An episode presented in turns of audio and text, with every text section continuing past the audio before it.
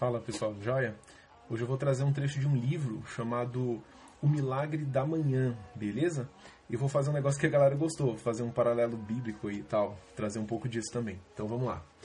O trecho é o seguinte: seu diálogo interno exerce dramática influência sobre o seu nível de sucesso em todos os aspectos da sua existência. Confiança, saúde, é, felicidade, riqueza, relacionamentos e etc. Suas afirmações ou estão trabalhando ao seu favor ou contra você, dependendo de como as utiliza.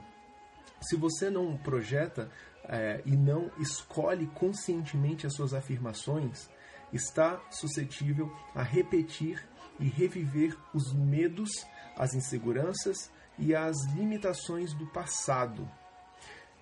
Que as suas afirmações sejam sempre positivas ao seu respeito. Existe esse diálogo mental aqui.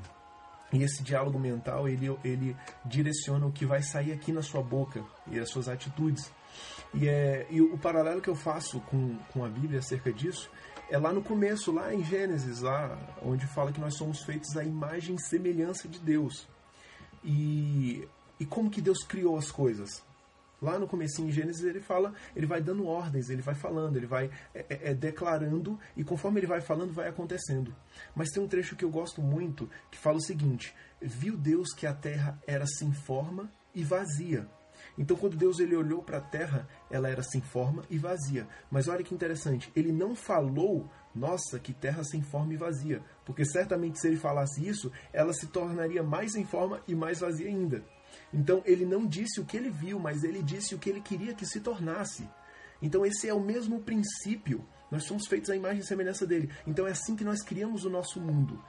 É, nós não devemos falar o que nós estamos vendo né, as circunstâncias estão ruins, não fala o que você está vendo, declara aquilo que você quer que aconteça. Então, primeiro você vê aqui dentro, para depois você ver ali fora. Então, você tem que declarar aquilo que você quer que aconteça. Repito, você foi feito imagem e semelhança de Deus. Você cria, constrói a sua vida de acordo com o que sai da sua boca.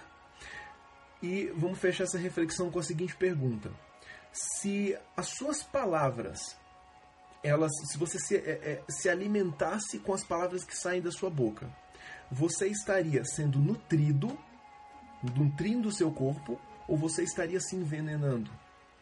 Essa é uma boa coisa para se pensar.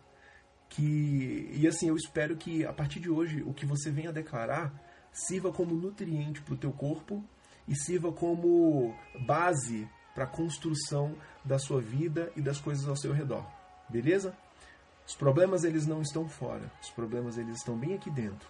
A partir da hora que você resolve os problemas aqui e verbaliza, eles podem ser resolvidos aí fora. Beleza? Forte abraço. Até mais. Sérgio Melo falando, né? Nem falei meu nome. Forte abraço.